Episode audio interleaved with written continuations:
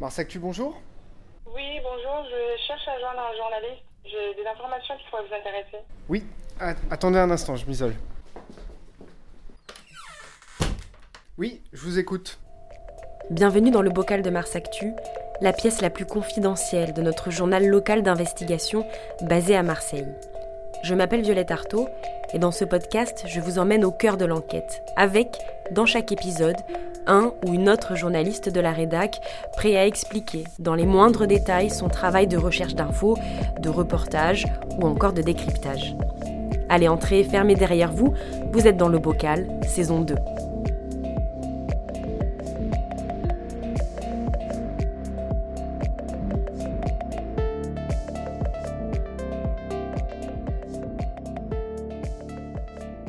Le bocal, épisode 19, c'est parti. Bien le bonjour à tous et à toutes, et bonjour à toi, Jean-Marie Le Forestier. Salut Violette. Alors, peut-être que vous l'entendez, il y a sûrement un, un petit écho. Le bocal n'est toujours pas dans son nouveau studio. Nous sommes actuellement dans la cuisine de Mars Actu. Voilà, c'est dit. On passe la description de la toile cirée? On passe la description de la toile cirée, qui est donc notre table sur laquelle nous avons euh, accroché nos micros. Aujourd'hui, nous allons parler ensemble de kit de campagne et de gros sous.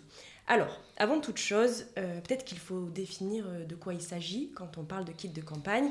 Voilà, donc là, vous imaginez une sorte de cornet surprise avec euh, dedans tout l'attirail nécessaire à un candidat à des élections.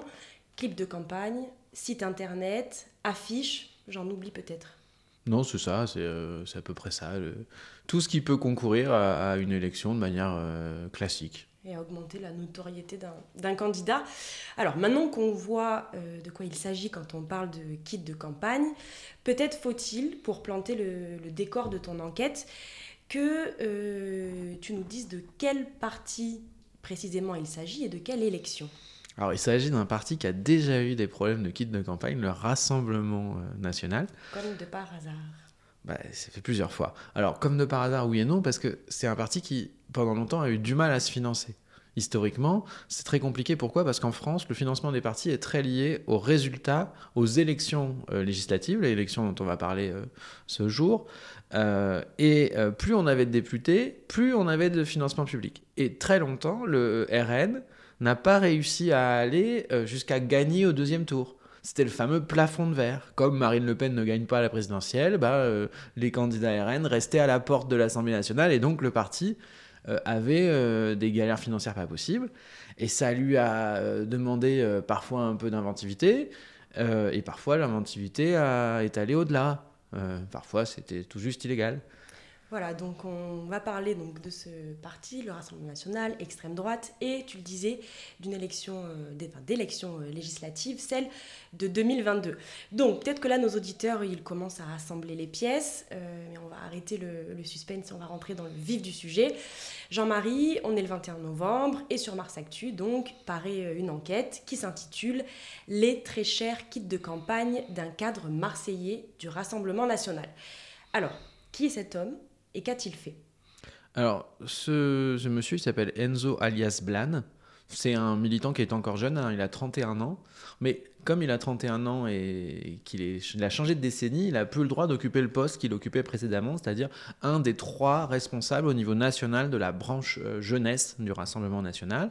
Euh, et localement, bon, c'est un militant euh, actif, un cadre local dans le sens où il a été candidat à Arles au départemental. Euh, il a été très actif aussi dans la campagne de Gisèle Lelouis, qui est la députée RN euh, des quartiers nord de Marseille, la première de l'histoire. On a un petit peu le, le personnage. Et donc, euh, qu'est-ce qu'on lui reproche? Qu'est-ce qu'il a fait, ce Enzo alias Blan Eh bien, un beau jour, la Commission nationale des comptes de campagne, qui est euh, la commission chargée d'évaluer les dépenses des candidats. Pourquoi elle les évalue? Pour pouvoir les rembourser. Tout candidat qui fait plus de 5% à une élection obtient le droit de se faire rembourser. Il y a un plafond euh, qui correspond à, grosso modo, la moitié du maximum de ce que chacun est autorisé à dépenser euh, pour mener une élection Donc remboursé par le contribuable. remboursé par le contribuable. Euh, donc dans ce, dans ce cadre-là, la Commission nationale des, comptes de campagne, un beau jour, reçoit une lettre de dénonciation. Alors on n'a pas réussi à savoir d'où elle était venue. Et d'ailleurs, nous, c'est pas comme ça qu'on va la prendre, mais disons que c'est comme ça que lui va se faire attraper. Donc dénonciation anonyme. Voilà, c'est euh, cette espèce de, euh, de, de feu clignotant qui est mis sur ces factures où euh, on dit regardez, euh, il abuse, c'est largement surfacturé. Bon, la commission des comptes de campagne, comme on peut imaginer, elle est habituée à traiter des kits de campagne. Euh, c'est son job. Elle en voit passer tout le temps des, sites internet, euh, euh, des clips de campagne vidéo. bon, ça, c'est son, son lot quotidien. Et donc, elle regarde et elle se dit 8900 euros pour ce kit de campagne, c'était la facture qu'il proposait. Euh, c'est manifestement surévalué. En réalité, ça en vaut pas plus de 4000. Et c'est sur la base de ces 4000 qu'ils vont opérer le remboursement. C'est-à-dire qu'ils vont dire 8900 moins 4000, il y a 4900 euros de surfacturation sur chaque kit de campagne. Alors 4900 euros, vu les scandales qu'on connaît, c'est pas forcément énorme. Mais multiplié par le nombre de candidats, ça peut vite chiffrer. Vous mettez 10 candidats, vous êtes à 50 000 euros. C'est ce que j'allais te demander. Est-ce que euh, on sait à peu près le nombre de candidats qui a souscrit à ces euh, kits de campagne, qui a fait appel à Enzo euh, alias? Alors, c'est difficile à, mesurer. Moi, ce que, je peux dire, c'est que j'en ai retrouvé une petite dizaine qui, dans plusieurs endroits en France, en Alsace, dans la région lyonnaise ou à Marseille, ont souscrit le kit de campagne d'Enzo Alias. Notez bien que plus on vend de kits de campagne, moins ça coûte cher.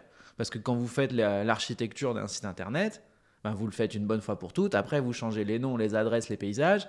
Et le site internet, par contre, reste le même. Euh, et puis, euh, on peut ajouter qu'il a déjà travaillé au départemental, c'est-à-dire d'élection qui a eu lieu un an avant, avec plusieurs candidats du parti. Et là aussi, on en a trouvé dans l'ouest de la France, euh, dans le sud-ouest. Donc, on ne sait pas exactement combien il y en a eu, mais encore une fois, à euh, 5000 euros de surfacturation par candidat, ben 4900 pour être précis, bah, si vous faites 20 candidats sur les deux élections qui ont été facturées, ça fait 100 000 euros d'argent public qui ont, été euh, euh, en partie détournés parce que sur les départementales, il a été remboursé, il le dit lui-même. Tous les candidats qui ont pris son kit de campagne qui était exactement le même ont été remboursés. Ouais, donc, Donc- il n'en était pas à son coup d'essai.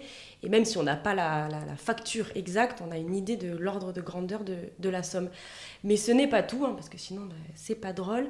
Enzo, Enzo euh, alias Blan a porté aussi, avec euh, ce cornet surprise, hein, qui vaut un bras, on peut le dire, et ben un bras. Autrement dit, une solution de, de financement. Jean-Marie, est-ce que tu peux nous expliquer, euh, parce que là, c'est vrai que ça devient un petit peu surréaliste. Ben, disons que pour convaincre des candidats, euh, qui sont pas forcément tous euh, euh, des, euh, des héritiers, hein, il y a là-dedans des gens, moi j'ai interrogé un candidat du Rhône, il est directeur d'école. Bon, on a tous à peu près une idée de combien gagne un directeur d'école. 8900 euros à avancer dans une campagne, c'est pas forcément évident. Eh bien, lui, il arrivait avec un financeur, quelqu'un qui était prêt à faire l'avance au candidat euh, pour qu'il lui permettre de prendre le kit de campagne. Une sorte de banque. Une sorte de banquier, Personnel. une sorte de banquier perso, voilà, euh, qui lui permettait de débloquer ses affaires. Il faudra voir. La difficulté, c'est que lui a tendance à dire que c'était euh, plusieurs militants comme ça, etc. Il y a des sources, et moi j'ai pas réussi à aller au bout, donc je, je suis obligé de, de, de, de, de- de rester prudent à ce niveau-là, mais il y a des sources qui indiquent que c'était la même personne à chaque fois. Et donc, c'est euh, encore peut-être euh, un élément d'enquête qu'on aura euh, dans les mois qui viennent, mais comment une personne comme ça devient le soutien ou le financier d'un candidat ou plutôt en fait de son prestataire, c'est là où c'est étonnant, c'est-à-dire que officiellement il prête au candidat, mais en fait ça a un bénéfice réel pour le prestataire. Dans quel cadre est-ce que ça s'inscrit réellement dans un cadre habituel et légal de financement? Alors, pour se plonger un petit peu dans, l'univers que tu nous décris là, on va écouter un extrait sonore. Marseillaise, conseillère municipale et régionale, j'arpente depuis de nombreuses années notre circonscription.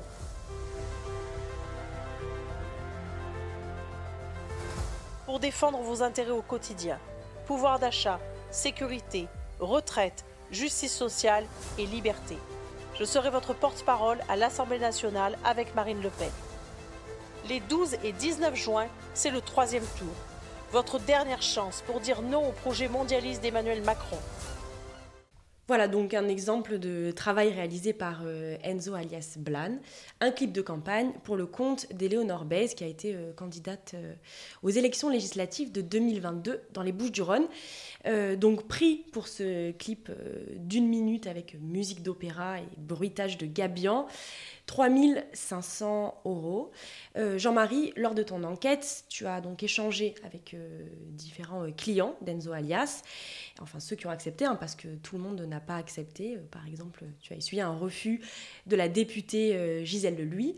Mais Éléonore Bez, elle, elle t'a parlé. Qu'est-ce qu'elle te dit? Elle, elle me dit écoutez, je me suis fait avoir. Euh, elle dit euh, je ne veux pas rentrer dans les détails parce que là, on sort du champ journalistique, mais elle dit je traverse à ce moment-là un moment euh, compliqué de ma vie personnelle. Euh, je ne suis pas exactement euh, aussi impliqué que je le serais dans une campagne classique. Hein, Éléonore Bess, c'est quelqu'un d'expérimenté. hein, elle est conseillère régionale depuis deux mandats. Elle est conseillère municipale de Marseille. Voilà, c'est quelqu'un qui a un euh, qui a une certaine présence locale, à qui on la fait pas normalement, qui aujourd'hui d'ailleurs, on en parlait de, parlait de la députée Louis, est l'assistante parlementaire de cette députée. Euh, donc euh, voilà, c'est pas, euh, c'est pas, c'est pas une nouvelle venue dans l'arène politique. Elle dit bon voilà, j'ai eu un moment de faiblesse, il m'a présenté ça, bon, je l'ai pris. et quand la commission des comptes de campagne m'a demandé de justifier, ben, j'ai donné les éléments qu'il m'avait fournis. Et une fois que la commission des comptes de campagne m'a dit bon bah, Madame Bez, on va pas vous rembourser ça, voilà. Euh, bah, elle dit plus de son, plus d'image auprès de d'Enzo alias Blas, c'est-à-dire qu'elle a plus réussi, dit-elle, hein, à euh, converser réellement avec lui euh, pour comprendre pourquoi il avait décidé de surfacturer. À l'arrivée, en tout cas, les 4900 euros, elle, elle est tenue de les rembourser parce qu'elle a fait un emprunt pour les avoir. Et puis, la commission des comptes de campagne, par contre, ne lui les versera pas. Donc, bah, elle se retrouve avec une petite perte sèche, quoi. Euh, elle dit bon, bah, c'est le risque de faire de la politique. hein. On sait que euh, on, peut, on peut parfois y perdre des plumes. Bah, là, elle a perdu quelques plumes. Il y a d'autres cadres, je crois, du RN qui se sont exprimés sur euh, la prestation euh, qu'offrait ce- cette personne. Euh, qui sont-ils et qu'est-ce qu'ils t'ont dit? Alors, il y, a- il y a deux niveaux. Il y a ceux que j'ai interrogés euh, là. Donc, euh, bon, on peut prendre Franck Alizio, qui est le- le- désormais la figure du, du parti depuis le départ euh, chez Éric Zemmour de Stéphane Ravier, la figure du parti ici, euh, bien connu euh, aussi des téléspectateurs de CNews, etc. D'où c'est un intervenant euh, régulier, hein, député, euh, conseiller de Marine Le Pen, proche conseiller de Marine Le Pen. qui dit bah moi j'étais aussi candidat à ces législatives, il a été élu à Marignane, eh bien, j'ai pas pris ce kit parce que ça m'a paru, surfacturé. Et si on m'avait demandé mon avis, les autres candidats, je leur aurais dit bon, bah franchement, ça m'apparaît surfacturé. Voilà, donc ça c'est dit. Euh, et bien sûr, tu as aussi pu échanger avec Enzo Alias euh, pour faire euh, ce qu'on appelle dans le, jargon le contradictoire, justement. Qu'est-ce qu'il te dit, lui? Lui, bah, déjà, il assume le fait d'avoir facturé 8900 euros des, des comptes de campagne.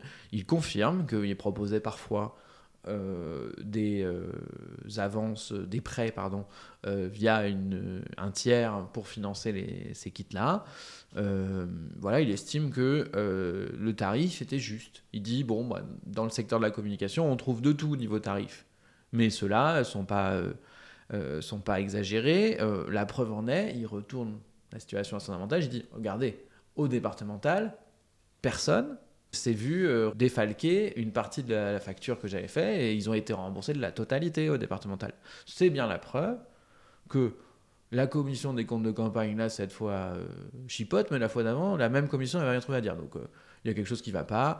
Il mise sur le fait que certains candidats sont euh, en procédure au tribunal administratif de Paris pour contester la décision de la commission des comptes de campagne, pour essayer d'être rétabli, on va dire, dans, son honneur à tout le monde, parce que lui ne risque rien à ce stade. hein. Euh, la commission des comptes de campagne, elle s'intéresse qu'aux candidats, elle ne s'intéresse pas aux prestataires.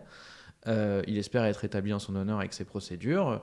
Euh, en, euh, faisant, en poussant les candidats, en leur donnant un certain nombre de conseils, dans le but qu'ils obtiennent du tribunal administratif le remboursement complet de leur, euh, de leur facture et de leur compte de campagne. Alors, à la fin de, de ton article, tu nous mets une petite cerise euh, sur le gâteau. Tu nous rappelles les dernières actualités euh, d'Enzo Alias. Euh, Est-ce que tu peux nous en dire un petit peu plus?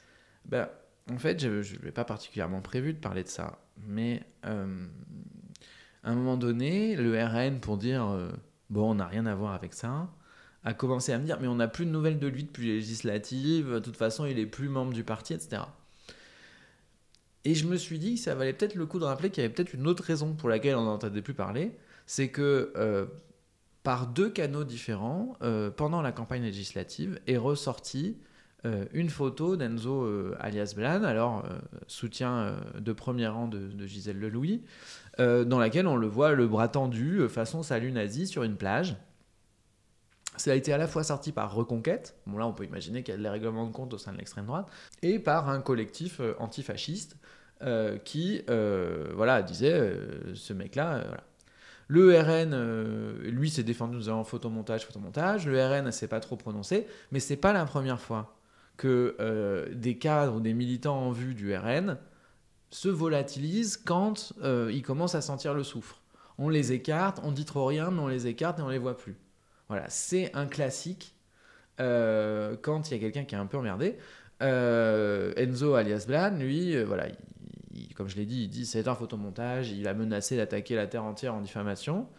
bon, on ne peut pas l'écarter à 100%, mais on peut dire qu'il y a une enquête de France 3 euh, basé sur des euh, techniques d'examen de, l'image, euh, des, logiciels d'examen de l'image assez poussés qui disent rien ne montre une manipulation du cliché.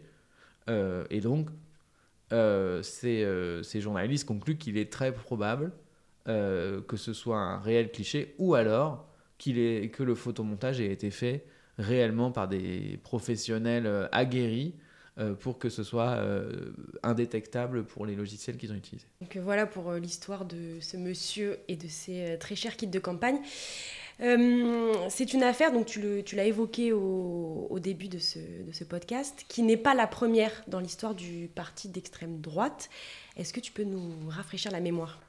Bah, il y avait des, proches de Marine Le Pen. Alors, mes souvenirs sont euh, pas euh, complètement exacts, donc je, vais demander aux auditeurs de ne pas hésiter à faire une petite recherche Google.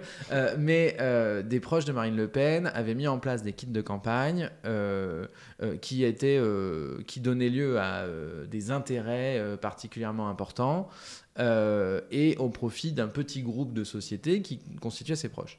Cette affaire a prospéré en justice, celle-là. Euh, parce que euh, c'était euh, sur un mode, on va dire, plus industriel hein, que, que, que Kenzo Alias, Blan, c'était parce que c'était promu par le parti. C'est la grosse différence avec, affaire, avec notre affaire, donc ça a abouti à des condamnations, cette histoire. La grosse différence, c'est ça, c'est que là, le parti était derrière. Alors que là, on a une trace pendant la campagne législative, je ne l'ai pas dit encore, mais de deux cadres du parti, dont le trésorier du Rassemblement national, qui disait euh, attention à cette technique sur l'équipe de campagne, une technique qui avait qui ressemblait mais très pour trait à celle d'Enzo Alias, il y avait tout collé, on va dire. Euh, eh bien, euh, il disait attention, vous avez des risques de vous faire défalquer une partie de la somme, voire la totalité de la somme, voire de vous faire annuler les, les comptes de campagne. Eux, ils avaient peur de ça. C'est-à-dire, compte de campagne annulé égale inéligibilité pour ceux qui se sont présentés. On parle quand même d'enjeux importants et donc ils avaient averti l'ensemble des candidats. Euh, les candidats que j'ai eus d'ailleurs avaient eu ce mail, hein, mais on n'avait pas tenu euh, beaucoup compte. Donc on a un petit peu là un goût de, déjà vu. Jean-Marie, on arrive à la fin de cet épisode. Déjà. Mais euh, tu ne couperas pas à la question plus personnelle que j'aimerais te poser sur cette enquête, mais aussi sur d'autres il t'arrive souvent dans le cadre de, ton travail voilà, d'échanger avec des membres du Rassemblement national, parti, on le rappellera euh, jamais assez, d'extrême droite, sur des fondements racistes, euh, xénophobes, qui sont à peine cachés euh, et dont les, propos de certains membres traduisent fréquemment.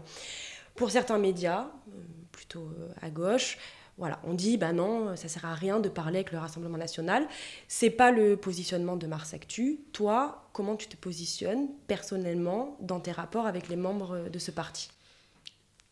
J'ai du mal à dire euh, ma position, c'est celle-là. De fait, euh, dans mon travail, je considère que euh, on ne peut pas ne pas traiter du Rassemblement national parce que bah, un tiers des gens qui votent votent pour eux à Marseille, euh, parce que euh, ben, désormais, euh, ils ont euh, plusieurs députés dans le département parce qu'hier, ils avaient la mairie des 13e et 14e arrondissements. Il était difficile euh, de faire comme s'il n'existait pas. Euh, notre traitement, il passe essentiellement par l'enquête. C'est-à-dire par une sorte de contrôle, de surveillance de l'action du Rassemblement national. Euh, L'essentiel de- de- des révélations que j'ai faites sur le Rassemblement national euh, ont porté sur euh, l'usage de l'argent public, ont porté sur l'embauche familiale du fils de Stéphane Ravier à l'époque. Ces, travaux-là, ils montrent une chose, mais on, le fait pour tous les partis, mais disons qu'ils montrent une chose, c'est que le Rassemblement national qui prétend toujours laver plus blanc que blanc, qui, c'est le cas de le dire, je pas fait exprès, euh, qui euh, a ce slogan qui a été popularisé par Jean-Marie Le Pen, tête haute et main propre, euh, en mettant dans une sorte de gloubi-boulga tout le reste de la classe politique qui serait nécessairement corrompue, et bien quand il est aux affaires, lui-même rencontre des turpitudes et il faut le montrer. Ensuite, ils ont une action publique, on leur donne la parole aussi quand euh, euh, ils mènent euh, une action publique parce que ils, ils ont été élus, euh, c'est difficile de faire comme si ce n'était pas le cas, Euh, mais, euh, mais euh, on le fait toujours euh, avec euh, la plus grande euh, vigilance et comme, mais, d'une certaine manière, comme avec tous les partis, on travaille à mettre en contexte, à décrypter, à enquêter sur chacun, euh, avec, disons-le quand même, une forme de, de surveillance accrue euh, pour le Rassemblement national. Aussi parce que dans l'histoire, à chaque fois que le Rassemblement national a été en position de gestion, hein, on peut parler des mairies FN de 95, Toulon, Marignane, Vitrolles, Orange, eh bien, euh, ça a souvent été synonyme d'affaires. Euh, et donc, bah, quand on a ce passif-là, il est aussi normal d'être plus surveillé que les autres. Jean-Marie, merci pour cette enquête et pour Merci de l'invitation, Violette, dans cette dans cuisine. cette magnifique cuisine. Ouais, ma foi, euh, pas très reluisante, hein, je pense qu'on peut le dire quand même. Ouais, mais justement, c'est pour ça qu'on fait des travaux. Merci pour cette enquête euh, et pour toutes les autres enquêtes, euh, enquêtes politiques que tu as réalisées à la sueur de ton front, d'échanges avec des gens euh, pas toujours recommandables et surtout grâce à cette abnégation qui t'est propre. Ces jours-ci, euh, lors d'un apéro avec des amis, une copine qui me disait il y a quelques mois encore Oh, moi, tu sais, euh, je m'informe pas vraiment, m'a glissé. Ça y est, j'écoute le bocal. Merci, merci de me reconnecter à l'actualité. Voilà, c'est pour cela qu'on fait tout ça, qu'on ne lâche rien, qu'on fait ce travail qui est euh, souvent fait de rapports de force et qui, disons-le, n'apporte pas toujours la reconnaissance dont on aurait besoin. Mais ce genre de petites phrases inattendues nous rappellent notre mission.